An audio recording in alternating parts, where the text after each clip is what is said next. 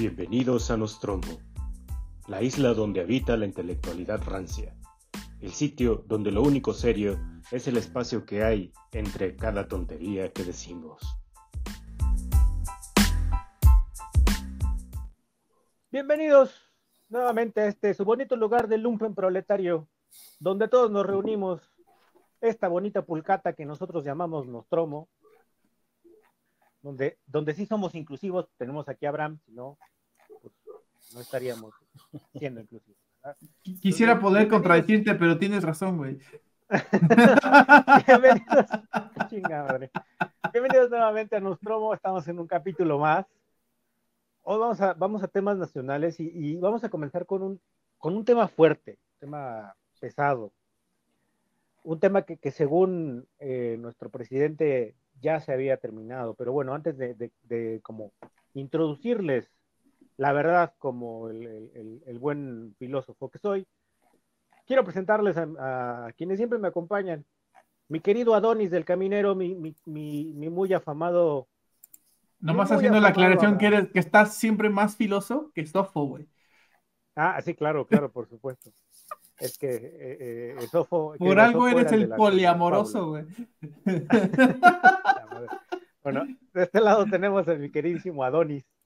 Mi querido Adonis de Petatiux, mi querido Abraham, buenas noches, buenos días, buenas las tengas.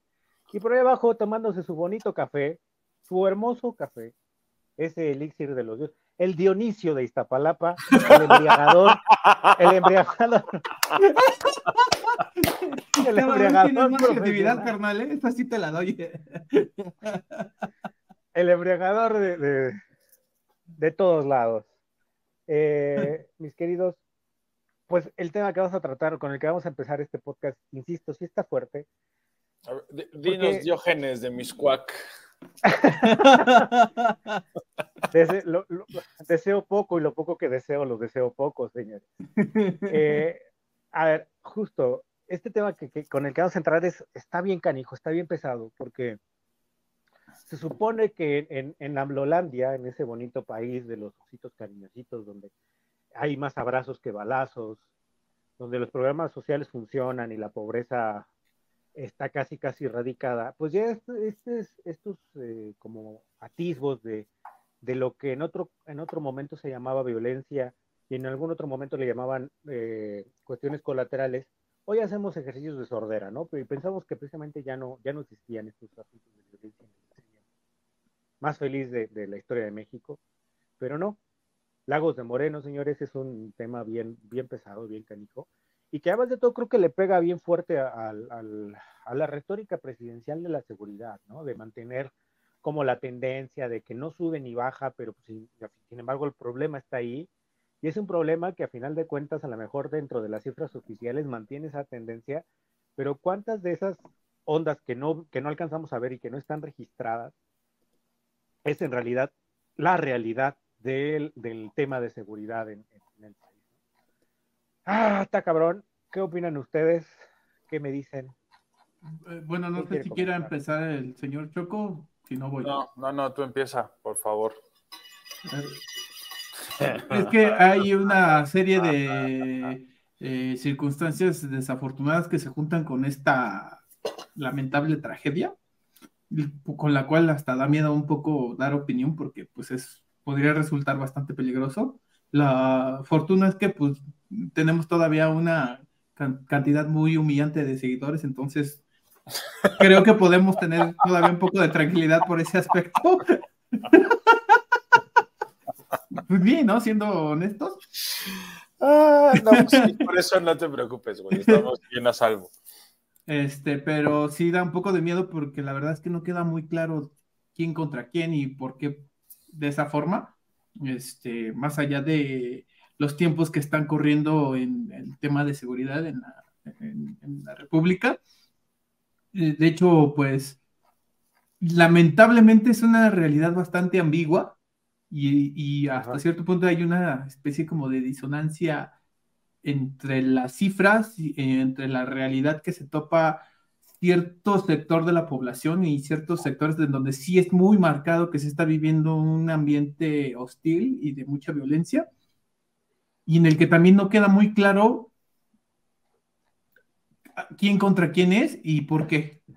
Entonces, este, y pues lamentablemente los que se han atrevido a hacer esas preguntas, pues la mayoría no han salido vivos, ¿no? Este, entonces creo que... También depende a quién se la hagas, güey. Exactamente. Sí, sí, pero creo que también el presidente y la mayoría de sus religionarios están apostando a que se mantenga esa dinámica en aras de como de ir poniendo abajo de la alfombra, yo creo que ya tienen un huecote abajo de la alfombra y están aventando todos los cadáveres por ahí abajo, ¿no? Lo que sí es... Es un relleno sanitario, güey. Sí, lo que sí es insultante es la forma en que pues responde Andrés Manuel, pero que de todas formas, con un poquito de análisis de sus eh, actitudes que ha tenido ya ejerciendo el poder, pues tampoco a mí, a mí, no me sorprende, ¿no? A, nadie. Yo creo que a nadie, ¿no? Sí, es este, exacto. Y, además, que creo que es, me voy a adelantar lo que tú vas a decir, no va a pasar nada. Exacto. Entonces creo que por más que queramos nosotros patalear desde esta trinchera, creo que la, la pataleta pues se va a quedar nada más en eso, porque no tenemos condiciones para realmente interrogar y hacer las preguntas adecuadas a, la, a una autoridad competente, porque ahorita, en este momento, con todo lo que pasó, no se sabe ni siquiera quién va a responder jurídicamente por este asunto. Es una Yotzinapa sin el riesgo político. Claro. Exactamente. Y como no, y como no existe ese riesgo político, esa llamarada se va a pagar muchísimo más rápido, desgraciadamente, que, que Yotzinapa, porque justo, a ver, no, no tiene un costo político, pero tampoco tiene raja política, o sea, no, no hay forma de sacarle ningún beneficio de alguna manera, o sea, a final de cuentas, lo van a tomar, desgraciadamente, como un hecho aislado, y en ese sentido tienes toda la razón, o sea, la reacción del presidente a mí tampoco me sorprende. Y yo creo que a estas alturas, en realidad, a nadie ya le sorprende la reacción del presidente. Pero yo tengo que decir algo también que coadyuva a que esta situación prevalezca, ¿no? ¿Quién está haciendo ruido? Yo, Ah. Tu café, güey. Ah, mi café. Es que ah, sí. ah perdón, no, no, no, está bien. Ya está chocho, güey. Ya sí, está sí, chocho, ya. Dale, Oiga, respeten, respeten, ya a estas horas yo estoy durmiendo. No me vas a decir que respete tus canas, güey, porque ni canas tienes, cabrón. Ni, ni Tengo pelo un chingo, tienes, cabrón. Tengo no un chingo de canas. Ah, bueno, ya, se, ya se dejó crecer la choco. Bueno, ándale, este, síguele. Este, y estábamos en que hay un factor que coadyuva en esto, sí, la, la poca legitimidad que tiene la otrora oposición, ya que cuando estuvo en el ejercicio del poder, no le dieron una respuesta cabal a este problema, ¿no? No, nada más Hasta, jugaron con. hasta cierto punto le dieron más fuego a la, al, al- al pinche incendio, le aventaron más gasolina y en algunas partes del discurso de la oposición, es más, ni siquiera se te antoja escucharlos, la retórica que echen, porque Es- nada más de verlos dices, estos güeyes no tienen autoridad moral, que- bye". Es que no tiene nada que decir porque unos son corresponsables. Sí, claro. Sí. No, o sea, hay cosas que se le pueden achacar a Andrés Manuel y está perfecto, pero son corresponsables. Claro que sí. De acuerdo. ¿no? Porque aún, aún si damos por buena la guerra contra el narco, lo cual es muy discutible, pero por el, para el ejercicio mental demos por buena la guerra contra el narco. Lo que se ganó en ese periodo de Calderón, donde sí hay una baja en, las, en, en los delitos relacionados con, con los La asesinatos y con la violencia directa, se pierden con Peña. Entonces, aún si diéramos por bueno el acto de Calderón, Peña lo echa a perder. Y también se puede discutir mucho si lo que hizo Calderón estuvo bien o no.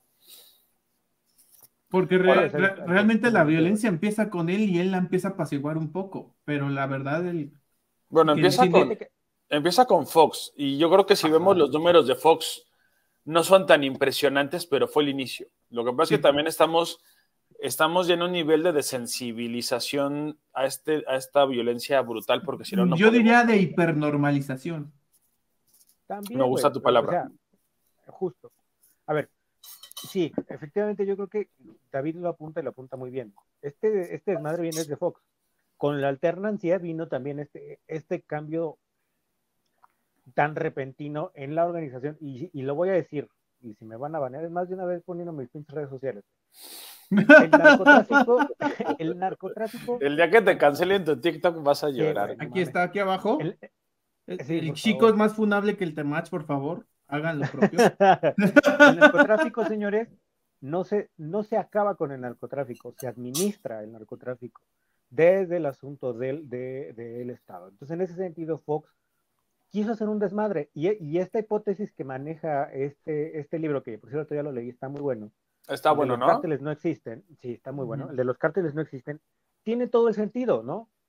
Pero justo, a ver, ya yendo un poquito más allá de la hipótesis en la que, en la que plantea que el narcotráfico, la lucha contra el narcotráfico, la guerra que comenzó con Calderón de una manera más frontal, en realidad es este ejercicio de eh, intentar meter al redil a todas estas organizaciones para poder efectivamente administrar ese pedo de una mejor manera, junto con la violencia, pues, obviamente se, convierte en una desbandada, a, tal hecho que yo creo que en este momento, yendo más allá de la hipótesis, me parece que ahorita el negocio ni siquiera ya es el narcotráfico, como tal es la violencia y como tal es la capacidad que tiene, el, eh, en este caso, los, las, cuestiones eh, organizacionales los, los grupos eh, de delincuencia organizada. Bueno, que si hay cuestiones organizacionales entre ellos. ¿eh? Sí, pero yo, yo, lo, yo lo llamaría como una capacidad eh, subrepticia del Estado, una capacidad coercitiva para institucional subrepticia del Estado.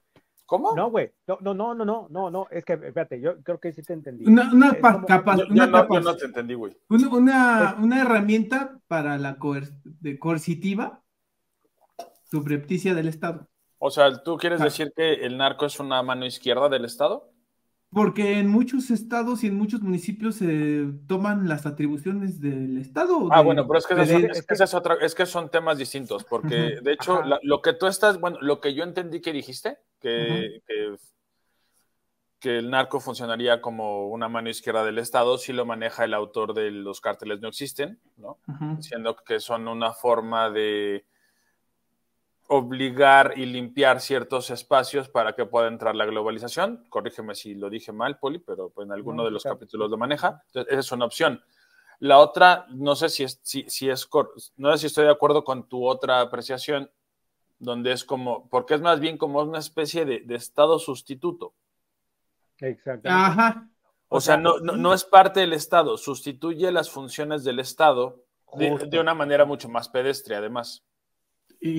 Más pedestre, pero, pero mucho más eficiente en muchos de los casos. Y eso es lo que precisamente Directa, le ha causado. Sí, es que la, coerción es lo que es muy eficiente. al mismo narco. Ok, pero. Justo. Creo que no estamos saliendo del tema. Este, creo que podemos poner esto, si me dan chance, se los planteo. no nos tenemos que enfocar en, los, en todos los puntos, pero creo que se puede dividir en, en estos puntos. Y ya decidimos si alguno ya lo tratamos o no. Uno, este, y no sé si se acuerdan que les mandé un estudio, bueno, les mandé un par de estudios sobre la violencia. Yo había visto en algún caso, en algunas este, gráficas, que la violencia había bajado por el 16%. Ya viendo bien, no es para tanto, pero sí hay reducciones en violencia. Según, según los, los estudios, el que estoy checando ahorita es el de Sí, El Instituto para la Economía y la Paz, ¿no? Que sí ha por eso decía que hay una especie como de disonancia entre la realidad y las cifras. Y es que no sé si es una disonancia entre la... Y es que le he estado pensando mucho este tema. desde que dijeron que lo querían, es, ok, ¿cómo lo podemos... Bueno, ¿cómo lo podemos abordar? ¿Qué es lo que nos dice? Uno, creo que viendo todos los estudios que hablan de reducciones, pero reducciones que en realidad no alcanzan a ser significativas, estamos más bien viendo reacomodos territoriales, que no son tan masivos. O sea, cada quien está más o menos en, sus espacios. Exactamente. Dos, tenemos la debilitación, una debilitación mayor del Estado, porque también esto no hay que, no hay que verlo como aislado. La gente lo está queriendo vender como que esto nunca había pasado. Esta tragedia es solo una versión distinta de cuando, de cuando le prendieron fuego un casino en Guadalajara o en, en Monterrey. En Monterrey, ¿no? O cuando entraron a balear este, fiestas, o, todo. cuando se arma la balacera en un baile. estas son versiones. Lo que parece ser más, más drástico y más impresionante es que no queda. La, violencia casi siempre estaba, estaba relacionada con, con ellos, era autopoyética. ¿no? Si mataban a alguien era porque alguna relación tenía. Acá hasta donde he alcanzado a ver las notas no queda claro por qué los mataron y por qué fue de esa manera, yo diría, muy ritualizada. ese es justo el punto. Justo el punto es ese, güey. Esa es la parte que da miedo de abordar. Esa es la parte que da miedo, la cuestión de, esta, esta, esta, extraña ritualización. Se ha profundizado tanto el pedo de la violencia y de la, de la normalización de la misma a través de estas organizaciones que precisamente ahorita ya los reacomodos, como bien lo mencionas, no le permiten ver al Estado con claridad quién es el que manda en ciertas, en, ciertas zonas. Entonces, e, ese, ese constante también descontrol y, y estas eh, como mm, versiones demasiado ah, arquetípicas de, de, un, de, una cuestión ritual en, en, la forma de hacer las cosas, sí es de, de, tener miedo, pero también es de poner atención en cómo esta, estos grupos se han, se han, empezado a legitimizar dentro de las comunidades. Es decir, cómo, cómo eh, veníamos manejando un proceso de, inmunización dentro de ciertas comunidades, de, no reconocimiento al Estado como, como ese, esa cuestión abstracta y de, superestructura. Y, y, con la lucha con el, contra el narcotráfico se profundizó ese proceso de tal manera que hoy tenemos un Estado perforado, no es que esté debilitado, el Estado sigue ahí, solamente que el Estado está perforado por este, por este proceso de inmunización, donde las comunidades se reconocen en torno a una nueva organización que no es precisamente el Estado, una organización que les, que les garantiza muchísimas otras eh, cosas que el Estado no ha podido. Entonces, en ese sentido, la violencia, una violencia mucho más ritualizada, como bien lo, dices en este momento, es también un, ejemplo muy claro de la poca eficiencia que tiene el gobierno para controlar un pedo que ni siquiera eh, tiene una dimensión concreta o correcta del, del problema y además la incapacidad que tiene como para ofrecer una respuesta inmediata ante una situación que, que, le está pasando en las narices. Inmediata o mediata, déjate de, o sea, déjate de lo inmediato, mediata. O sea, esto, esto no, no, no, no hay forma, ahora, tampoco hay forma fácil de resolverlo. Sí, claro, no. Aquí lo que, o sea, este, este, si bien no, no creo que califique todavía como un problema irresoluble, como lo marca la, teoría de los conflictos, que sería, por ejemplo, lo de las FARC en, en Colombia. O como lo de Ayotzinapa. O, o, cuestiones de Chiapas, pero sí, o sea, sí estamos en un nivel en el que apaciguar al país va a costar mucho. Y sí va a haber una cuestión de violencia que no podemos negar, o sea, al final del día parte de las funciones del Estado es la, es la legítima, es el, uso legítimo de la, violencia. El, uso legítimo de la violencia, el monopolio, perdón, el monopolio del uso legítimo de la violencia. Pero no puede ser ni la única ni la principal. Y todo parece indicar, no lo quiero hilar todavía con el otro tema, pero el combate a la pobreza no parece reducir la participación del narco en, las, en, en, en muchas zonas. Y eso tiene explicación, pero ahorita le entramos al tema. Ahora, el otro punto en el que quisiera dividir esto para que lo podamos presentar bien, eh, o sea, ya vimos la cuestión de esta, esta especie de, de no relación entre los números oficiales e inoficiales que se hablan de una reducción, aunque reducida, principalmente de, de, crímenes violentos, entiendas, asesinatos, que está por, como por el 5%, creo. Y la percepción, ahora también lo cierto es que un 5%, si bien no es, está bien que lo tengamos, tampoco es la gran cosa.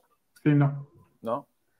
Y el otro tema sería la actitud presidencial, porque la actitud presidencial también nos dice mucho de la actitud de las instituciones de este presidente. Sí, sí, sí. Y que eso en realidad es la, parte que, muy pocos le pusieron atención. O sea, es como la, actitud del presidente de, literal, digo, parafraseando, de me entra por una y me sale por la otra, es como, güey, o sea, sí sé que el problema está ahí, no tengo interés en resolverlo porque en realidad, pues no, no me va a generar, lo voy a decir así, ¿no? No me va a generar capital político. Es un problema que en ningún momento pretendí este, entrarle como tal dentro de las negociaciones que puede tener eh, con esas partes del crimen organizado, pues está cierta calma, ciertos movimientos muy, muy, este, muy en silencio, y cuando surgen este tipo de violencias muy, directas y que son demasiado mediáticas, pues el presidente en realidad lo único que hace es la, ley del yo no vi nada, yo no digo nada. O sea, si, no lo veo, no existe. Se está muy en el tono de Salinas, ¿no? Cuando decía que al PRD no los ve ni los oye. Ni los veo ni los oigo.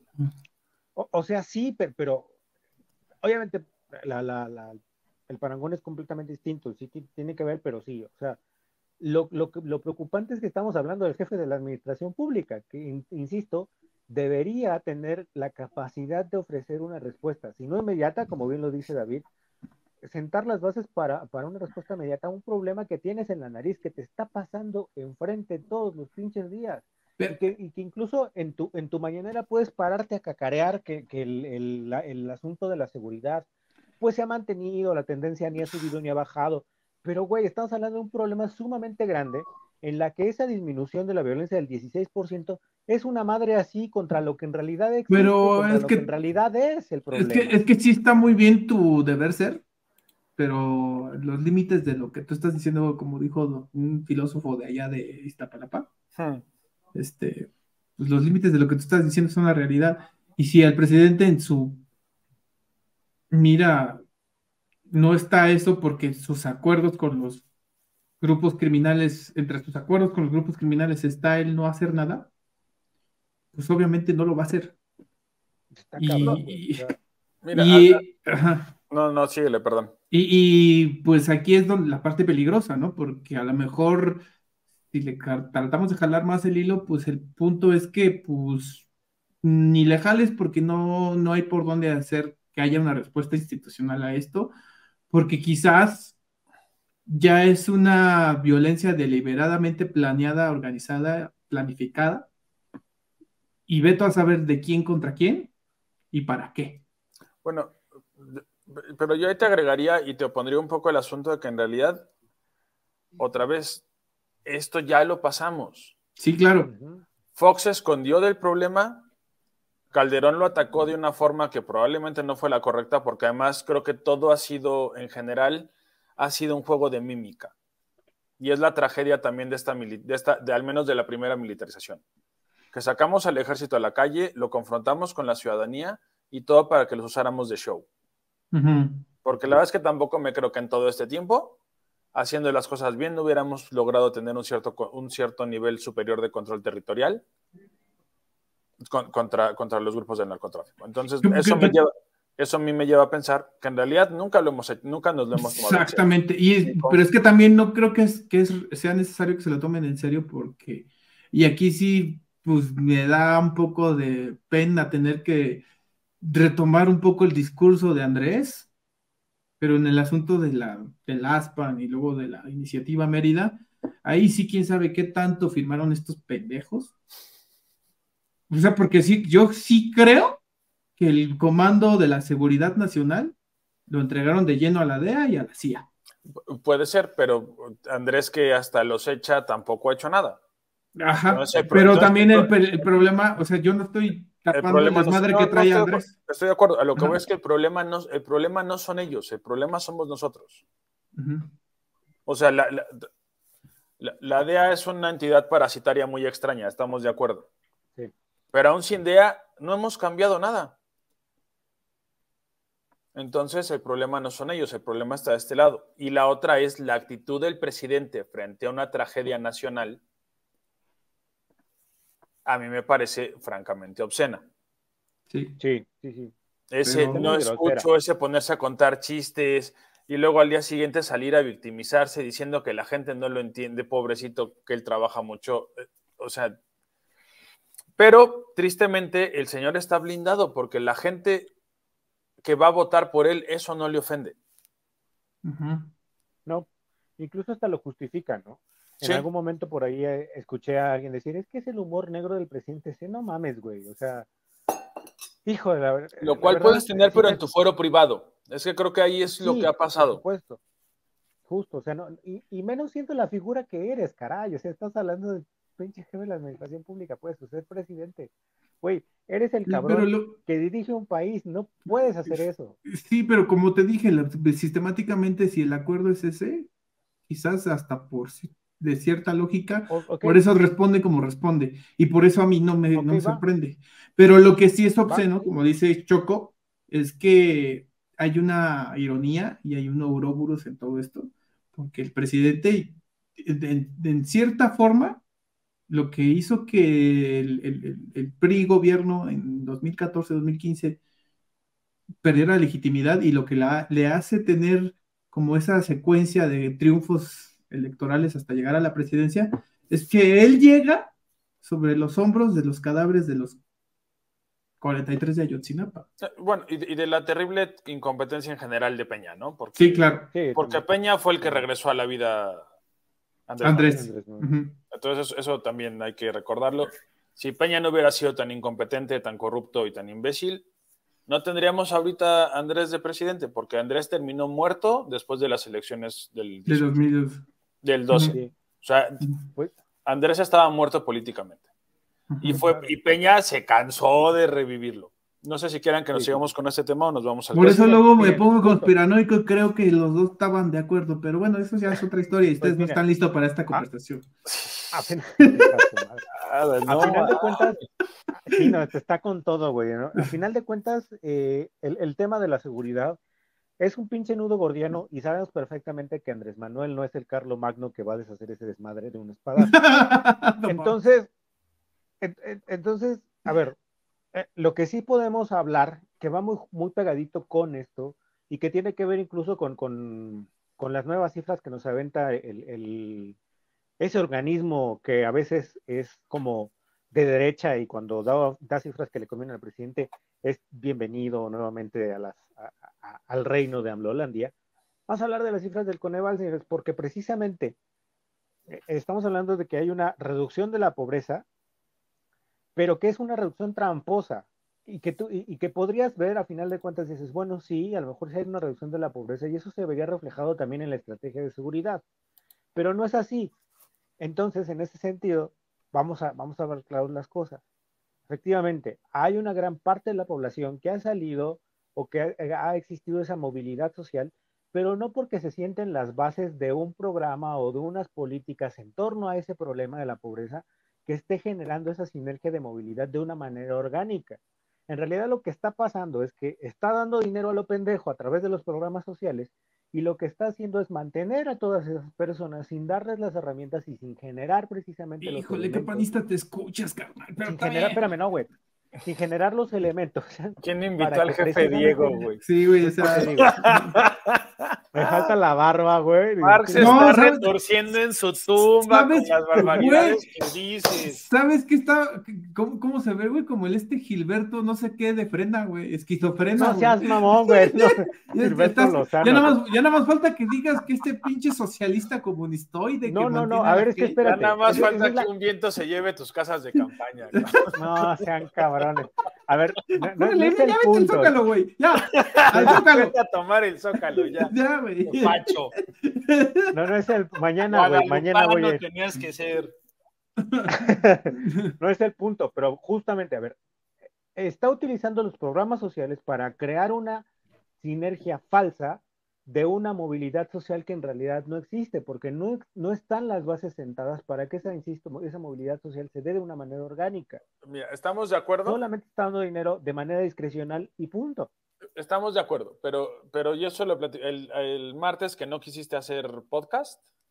el martes que estaba poliamorosamente Ajá, que estabas, que estabas ahí como buscando pretextos para, para no, no atender tus deberes y atender tus pasiones. Este, no atender sus deberes y atender sus queveres.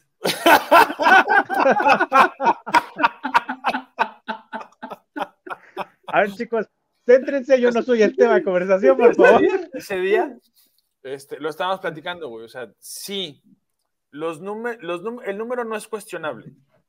La estrategia es criticable. O sea, estamos hablando de que, porque esto, o sea, hay varias lecturas y son interesantes. Pasamos de 43% de población en situación de pobreza en 2016 al 36%. Ese número, como se quiera ver, es bueno. Una reducción del 10%. Es brutal. En, seis, en un periodo de seis años es brutal. Es un número que, o sea, el resultado no es cuestionable, el proceso sí, porque nos deja a gente que está en el umbral, que está saliendo de la situación de pobreza, pero en una precariedad brutal, que cualquier crisis, y a nuestro país le encantan las crisis, los va a regresar a donde estaban. O los, la otra va a terminar de hundir. La otra también es, ¿no? ¿Qué tan sustentable es el esquema que, como tú dices, es una, es una, ah, es un círculo artificial, ¿no? Yo no creo que el círculo, este círculo artificial de damos dinero para que se consuma y salgan sea en sí malo. Creo que el problema es que no le des una continuidad positiva después. Y el problema es la incertidumbre que hay de qué es lo que va a pasar. No, no sabemos. Esa es, es la bronca, porque a final de cuentas, mira, ok, estoy de acuerdo. Si vas a sacar lana para que circule, pues chido. Bien, esa no es la bronca. Pero pues entonces genera políticas públicas que te resuelvan la bronca para que esa sinergia que estás precisamente generando con ese soltar la lana. Es que otra vez el límite es la pues realidad, carnal. Espera, espera. Pero es que para eso necesitas lana y necesitas burócratas, güey. espérame, espérame. No, no, no, es que no tiene nada que ver con eso, güey, porque voy para allá. A ver, el programa insignia de presidente que es Jóvenes Construyendo el Futuro, que es uno de los programas en los que se les ha dado muchísimo más lana y más presupuesto, a los que se les ha destinado más presupuesto, tiene una, si, mi memoria no falla, una auditoría de desempeño que hizo la misma eh, Secretaría del Trabajo y Previsión Social. Tiene un, un, gran hoyo de, de 170 millones de pesos que es poco. Que no han podido que no han podido, que no han podido comprobar. Es poco, pero te está hablando de, la dimensión que puede tener el problema. Y dentro de la auditoría se, se, estipula que, por ejemplo, no existen mecanismos para verificar que las personas que, que, acceden al programa en realidad no estén dentro del supuesto, es decir, que ni trabajen ni estudien. Además, hay cabrones que, que estando, que siendo parte del gobierno federal o de alguna de las personas eh, que, que son parte de los programas, van y eh, adquieren el recurso. Entonces, al no tener todos esos elementos, sí, estoy de acuerdo contigo, Abraham. El límite es la realidad, ok, pero aquí en el papel y en la auditoría te están mostrando que la realidad ni siquiera se corresponde con lo que tú en realidad eh, eh, marcaste como un objetivo, que era precisamente a través de este programa empezar a generar esa movilidad social de una manera mucho más orgánica y de una manera mucho más sustentable. Pero es que estamos hablando de dos cosas diferentes. Una cosa son los resultados y otra cosa son las el, análisis y el, el análisis de los resultados de las políticas públicas. Y creo que las políticas públicas sí son muy cuestionables, o sea, en eso estamos de acuerdo, que hay muchas formas de hacerlo y que lastimosamente lo están haciendo de la forma más chafa que se puede y de la forma más populistoide que se puede. Pero en los hechos, los números pues no mienten. Estoy de acuerdo, es que es, como dice David, el porcentaje de reducción, eso es perdón, eso es incuestionable, eso no se puede, eh, es algo que, ahí está, es un dato duro. Lo que sí eh, eh, es cuestionable y es debatible es justo el proceso, que es aquí donde se insertan precisamente lo, lo, que te estoy comentando. El hecho de que no existen políticas públicas que te genere esa sinergia de una manera mucho más orgánica y que dure en el tiempo, porque a ver, las políticas públicas están hechas para desaparecer, para que en el momento en el que bueno, en realidad no. a resolverse, tampoco seas hocicón. No seas hocicón. Ya le salió lo administrador público. ya vamos. Ya, está, ya, estás, ya, estás. Ya, cierre la, cierre la sesión. Ya, ya, empezaste con tus. Ya vas a decir que Noruega y que. Sí, no, espera. relájate, relájate. Pero ese es el punto, güey. A ver, dentro de. No, o sea, el este diseño. A ver, no, no. no, a ver, espérame. Es que, es que, híjole, güey, cuando te pones filósofo o administrador, porque otra vez te vas, a la, te, vas a la fantasía. Las políticas públicas deberían de estar diseñadas de esa manera. Tú mejor que nadie sabes que una política pública que funciona se perpetúa hasta que deja de tener sentido. Son como las, las políticas públicas son como las tradiciones. Siguen y siguen y siguen hasta que un día se dan cuenta que nadie le está usando o que de veras no sirve de nada estamos de acuerdo, creo que en general los tres estamos de acuerdo, uno, en que los números son buenos. Sí. Y que nos dicen algo. Uno, que es posible reducir la pobreza de una manera sustancial. Sustancial. Dos, que hacía falta confrontar el problema de manera más directa. Sí. Y tres, que no deja bien paradas las administraciones anteriores. Claro. Porque lo que tú estás, espérame, porque tú lo que, lo que le estamos criticando ahorita, vía tuya, a las administraciones, a la administración actual, es algo que también aplica para las administraciones anteriores. Por Completamente de supuesto, acuerdo. como Ningún con esa proyecto- mamada de sin hambre y todo eso que hizo Peña Ningún Nieto. proyecto de reducción de pobreza funcionó a este nivel. Pero aquí hay otra trampa. Eh, ahorita me dices la trampa. trampa. Ahora, creo que en el sentido de vernos positivos, lo que tenemos que preguntarle a quien sea que se quede es cómo vas a construir a partir de esto. Ajá. Porque eso sí está muy cantado. Yo no he visto a un solo economista que considere que este aventar dinero al cielo como reggaetoneros vaya, vaya, pueda durar mucho tiempo. Al menos de aquí a, a que el shorting empiece a pasar de moda, ya el, no va a ser. el- el reggaetón le funcionó, o sea, el- la estrategia de reggaetoneo le funcionó a Andrés Manuel. No sé si le funciona a Claudia porque no sé si haya suficiente dinero con Claudia o con Xochitl, porque con Xochitl podemos asumir que ella al menos haría una reducción o un reacomodo si se quedara, ¿no? Pero con Claudia, que parece estar dispuesta a seguir todas las líneas de Andrés, ahí nos tendríamos que preguntar de dónde chingados va a salir el dinero. En esa Al parte estamos de acuerdo. Sí, claro. Pero sí tenemos que ponernos claros también en el asunto de que lo que hace importante estos números es que sí, mucho es las transferencias directas, pero también tenemos que considerar el aumento del salario mínimo. Y también, como decía este Ah. Esquivel del Banco de México, también tenemos que considerar los proyectos de infraestructura, claro. que, si bien loca- que si bien focalizados, han, funcionado al menos temporalmente como detonantes, porque siempre funciona así. Entonces, sí, tenemos que ver que esto es muy inestable, pero que se logró. Lo que nos quiere decir que antes no había tanto interés en que se lograra. A ¿Y costa de muchas otras cosas, ¿no? Que es donde yo creo que Es- va a decir la trampa el señor Poli, que ya sé a dónde vas, pero te voy a tener que quitar el balón. Es que, es que ese es el punto. Y, o sea, sí, muy bonito, muy bonito y todo. Pero, eh, puta madre. A ver. Es que estás en el no jalen que, que de está- Espera, estás en el. es- Tienes un montón de gente saliendo del umbral de la pobreza. Chido, güey. Pero esa misma gente no tiene la misma capacidad de acceso a la salud, por ejemplo.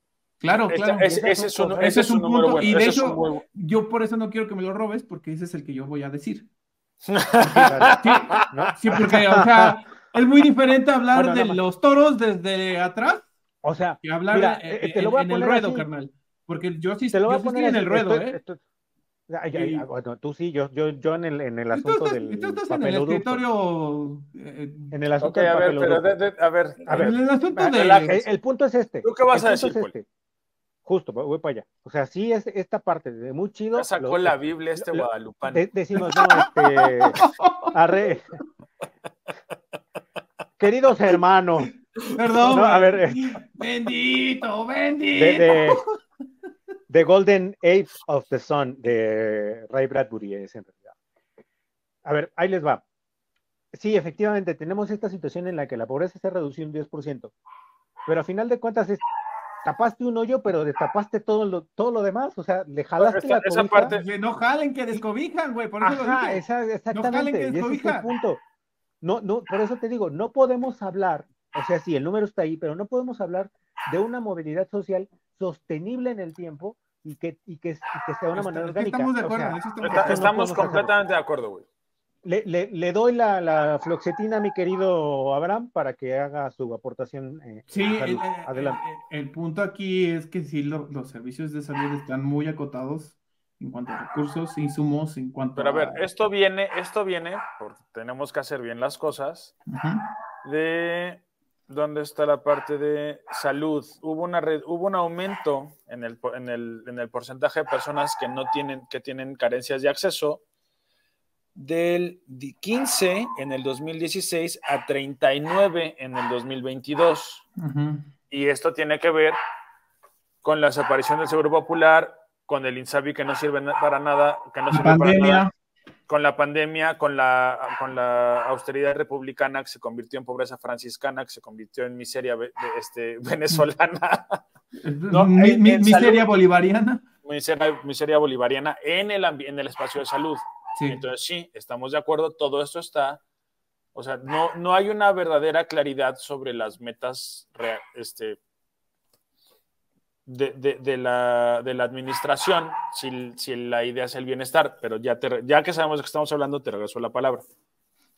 Pues sí, a, a mí lo que me ha hecho vivir todo este asunto es que yo cada vez veo más deteriorado el servicio de salud y veo cada vez más este, estancados y cada vez más, mm, ¿cómo se dice?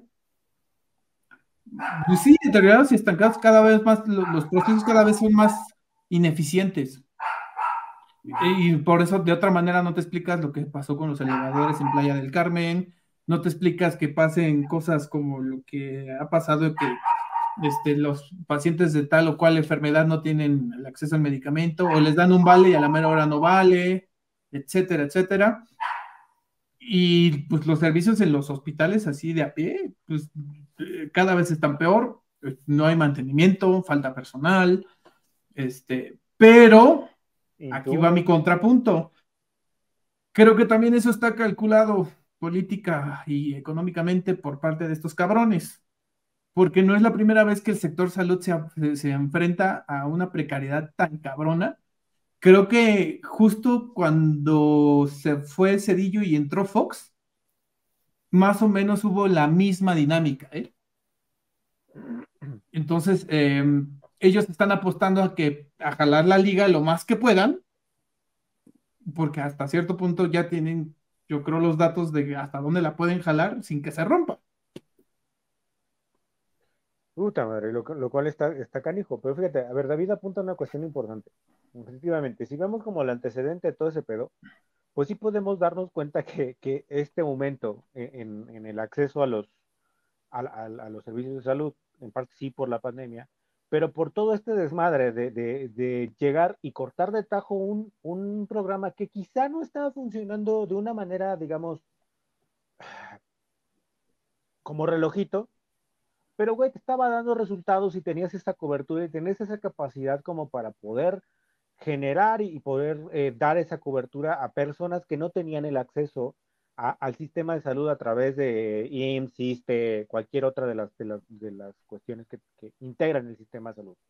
Güey, simplemente llegas y dices, sin diagnóstico, sin, sin, sin ningún elemento que, más que la, una corrupción sumamente efímera y... sí, estamos de acuerdo y que hasta el momento eh, yo no he visto ni a nadie tras las rejas por la corrupción del, Seguro Popular, eh, llegas y lo cortas de tajo, cuando pudiste haber tomado el programa y decir, a ver, vamos a corregir esta parte porque esta parte a lo mejor no está funcionando como debería, y le, y le sigue... Otra vez está sí, no, bueno, es que, a ver, si, si, está bien, si, si, está bien que digamos qué se puede hacer para ver en la medida en que seamos realistas, para ver por qué, por qué no lo hiciste.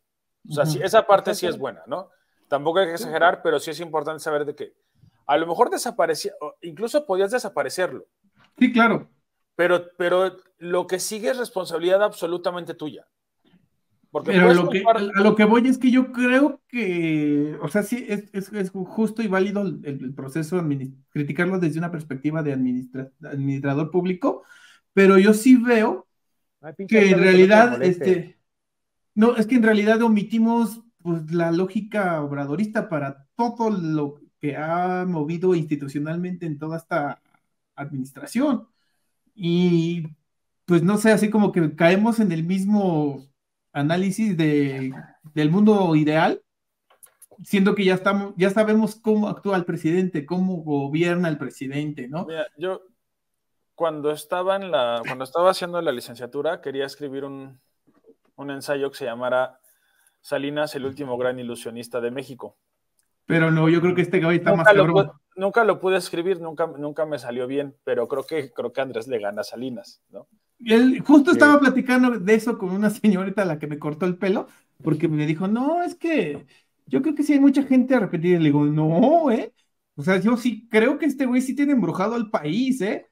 Pues es que te está vendiendo una. Mira, y, lo podemos hablar después cuando volvamos a hablar internacional. Sí.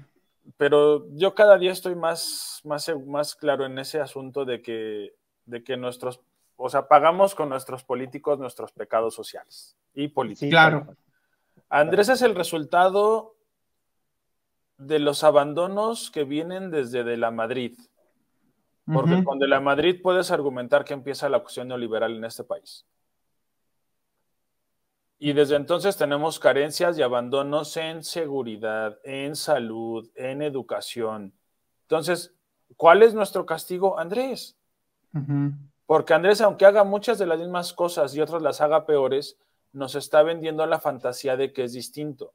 Nos está vendiendo la fantasía que además nos gusta mucho a México, de un periodo idílico entre los 40 y los 60 o los 30 y los 60, ¿no? Ese, ese el, desarrollo estabilizador, la suscitación de importaciones, el México no alineado.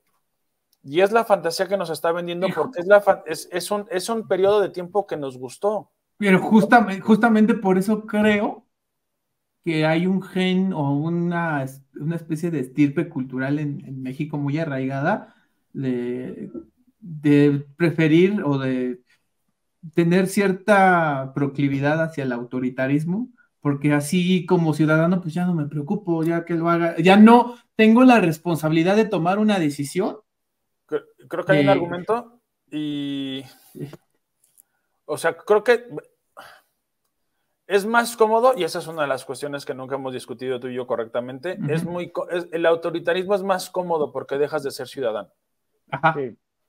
Pero también creo yo que en tiempos de crisis todos volteamos a buscar Mesías, porque no somos los únicos. Otra vez está Milei en Argentina. Saludos a Milei, justo.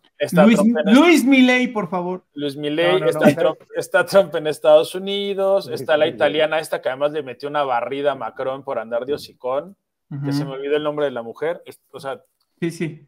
Le Pen está al borde cada cuatro años de, ganar Francia. Y cada vez gana más escaños. Y cada vez gana más. O sea, entonces, no, no es un fenómeno aislado ni es un fenómeno netamente latino.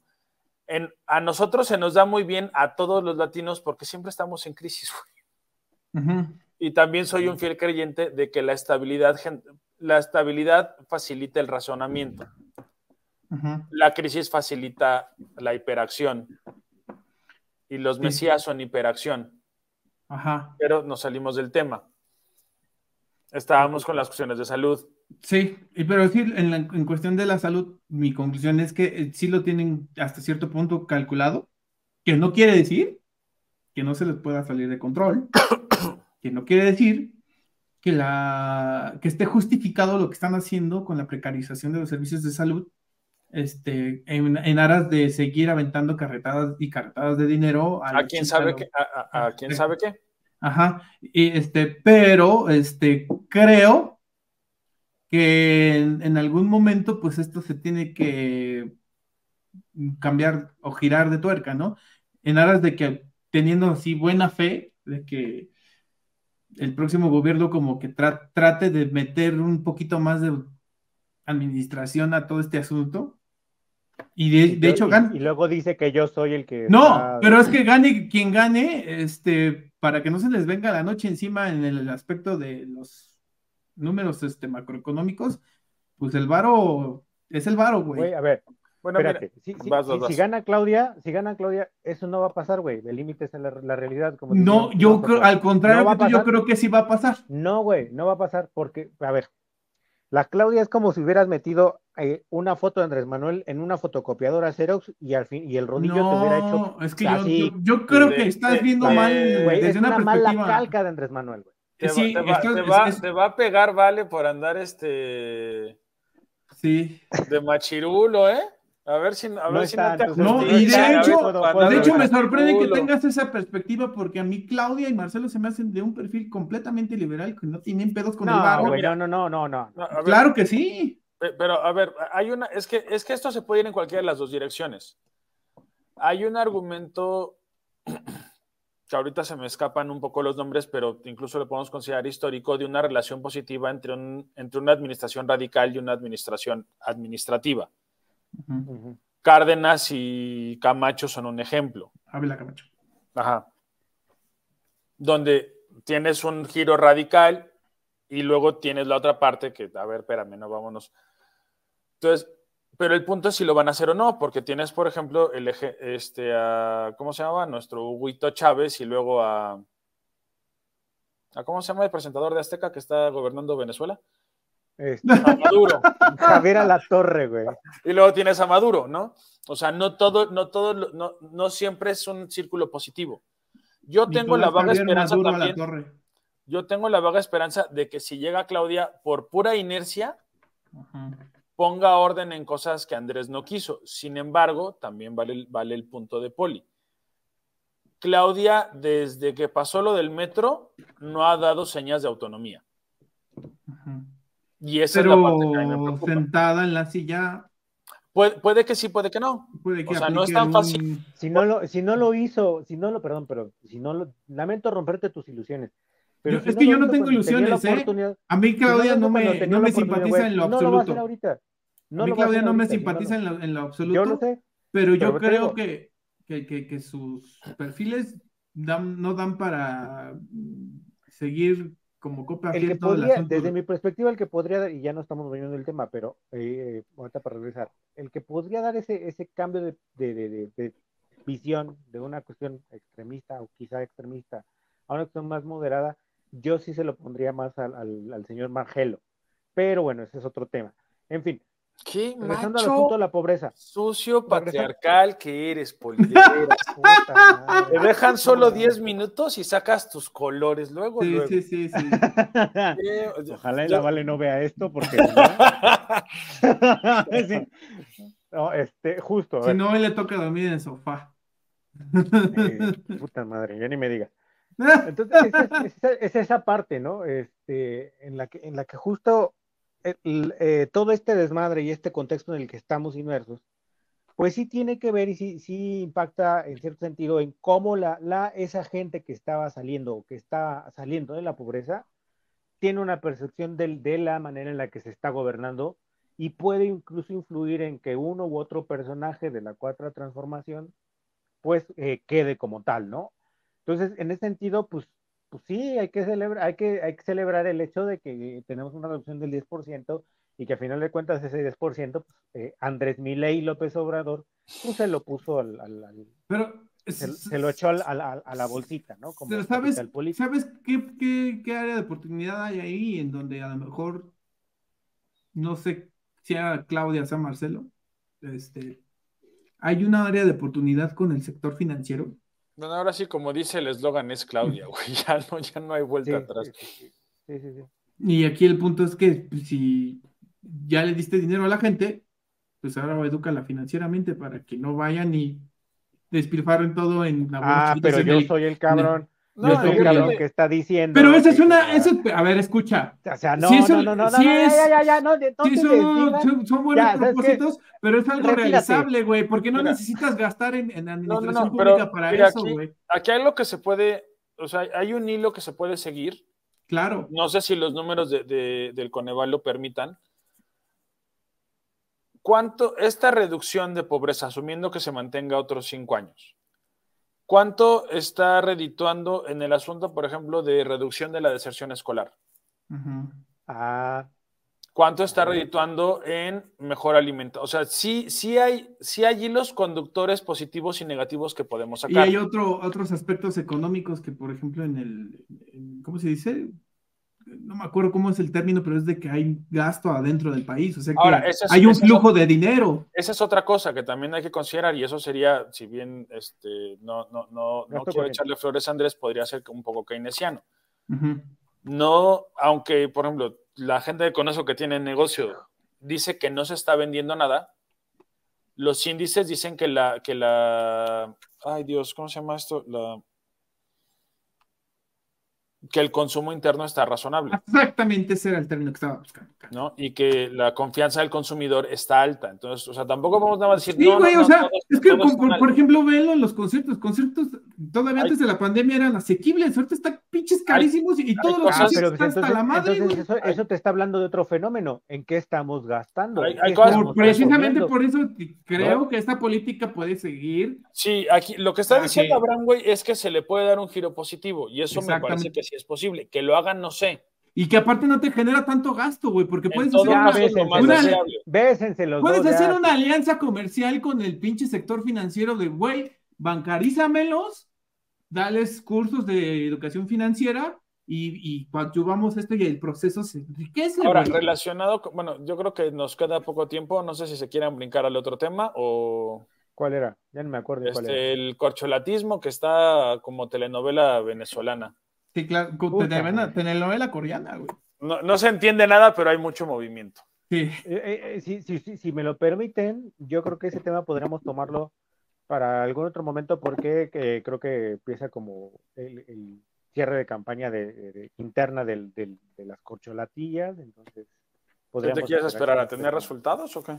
Sí, podría ser. Pues si quieres, entonces acabamos con esto o ya nos vamos.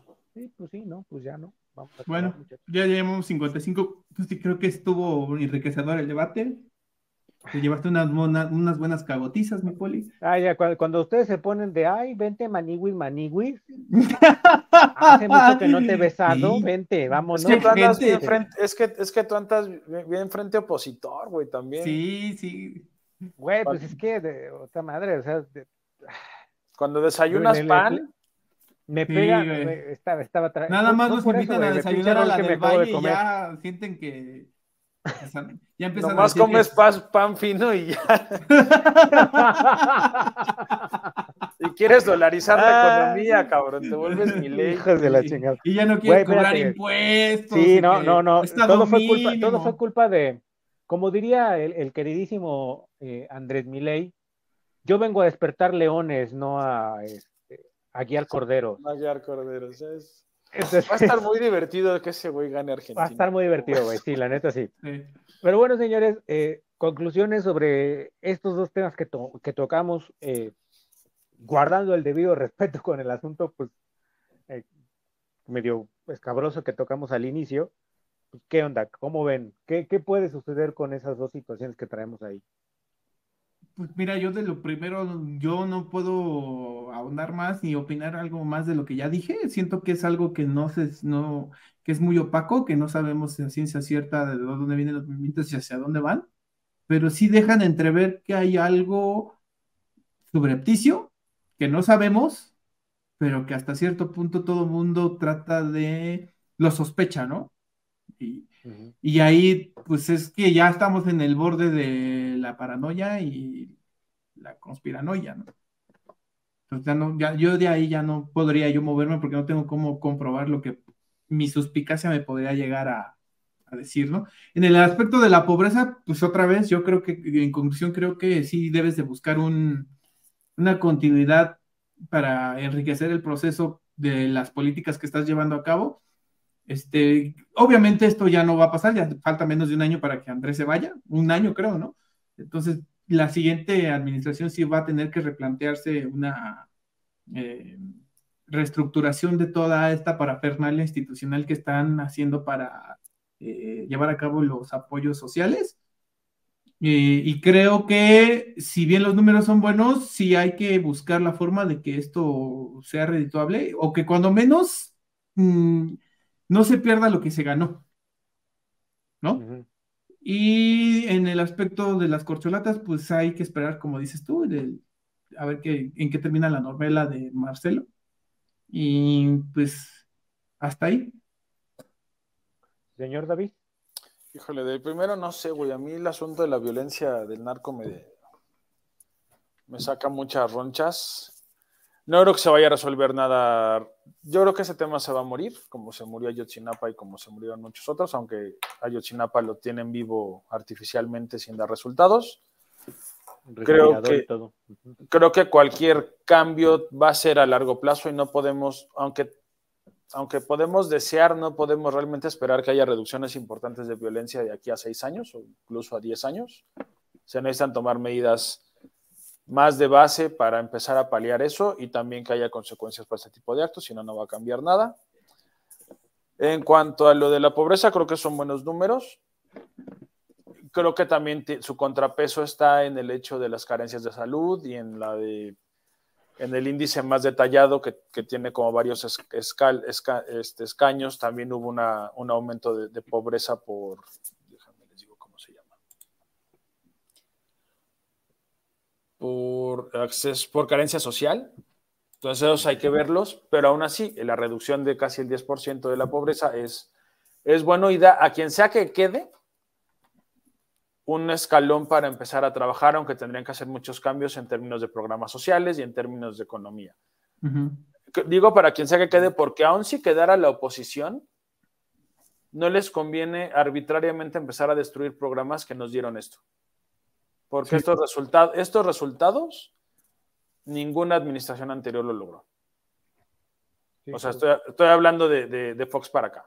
Entonces, eso tiene que respetarse y tienen que ver cómo le hacen para construir a partir de eso. Porque hasta que llegaron estos números podíamos todos opinar que no servían para nada. Pero al menos una reducción hubo. Sí, claro. Pero sí, también tenemos que ponernos a considerar, preferir, o sea, si, si, es una, si es un intercambio, podemos tener mejor salud y apoyos o tenemos que escoger uno y otro. Entonces ahí las- la, la conversación sería más seria. Poli. Sí, claro.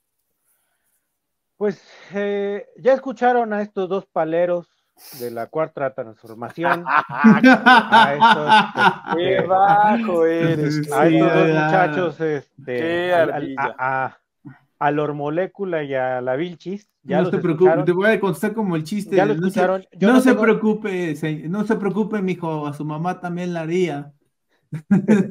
Siendo yo, siendo yo la voz de la razón en este podcast. ¡Ay, eh, me- No, me mira, ah, no, vituperaron. la voz de la razón es el gato, güey. Ahí sí, no. me vituperearon como, como ustedes lo vieron de, de una manera este, pues bastante, bastante mala. Entonces, la conclusión, realmente no tengo como mucho que, que abordar sobre lo que ustedes comentaron. Creo que son- situaciones la complejas. Son situaciones complejas que sí hay que, eh, que merecen un análisis mucho más profundo. Sí hay que decir que el, el asunto de la reducción de la pobreza sí es una cuestión que hay que reconocer, ponerle la medallita y quizá ni tanto porque pues cabrón, para eso estás gobernando, es tu pinche obligación. Este, y, y, y, pues nada más hay que analizar con más profundidad, insisto, todas las demás aristas que descobijaron con este vituperar y cacarear eh, eh, el, el 10% de la reducción de la No, pobreza. en eso ¿no? estamos completamente de acuerdo y problema lo es mucho. Ujú. Tu, Por lo demás, tu señores, machirulismo y tu, pria- y tu prianismo de veras que se dejaron ver en esta ocasión. Sí, eres un este, neofascista, conservador, estos neoliberal. desgraciados, estos desgraciados, estos desgraciados eh, par de socialistas que no me dejan terminar. el- ¡Oíte! Se debe. Va a Entonces, privatizar, mira, ya va a privatizar ejemplo, el ejemplo, exactamente, entonces eh, quieren socializar el podcast y pues no lo voy a permitir. Eh, señores, nos despedimos. Muchísimas gracias por acompañarnos nuevamente en este bonito lugar. eh, que ya, ya nos llegó un Oxxo, entonces ya empezamos a civilizarnos. La próxima quizá ya empezamos a comer con cubierto. Entonces, eh, por lo demás, muchísimas gracias por acompañarnos. Nomás hay que enseñarle al niño a usar los cubiertos porque creo que no sabe. Exacto. Ajá. Y, y se, se despide de ustedes, pues aquí mi, mi queridísimo eh, eh, José Abraham Stalin. Y acá abajo tenemos a nuestro queridísimo Shock, eh, nuestro Tito queridísimo Nostle.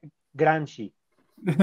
eh, porque me lo tienen encarcelado en esa prisión del amor en la, en la cual vive desde hace años.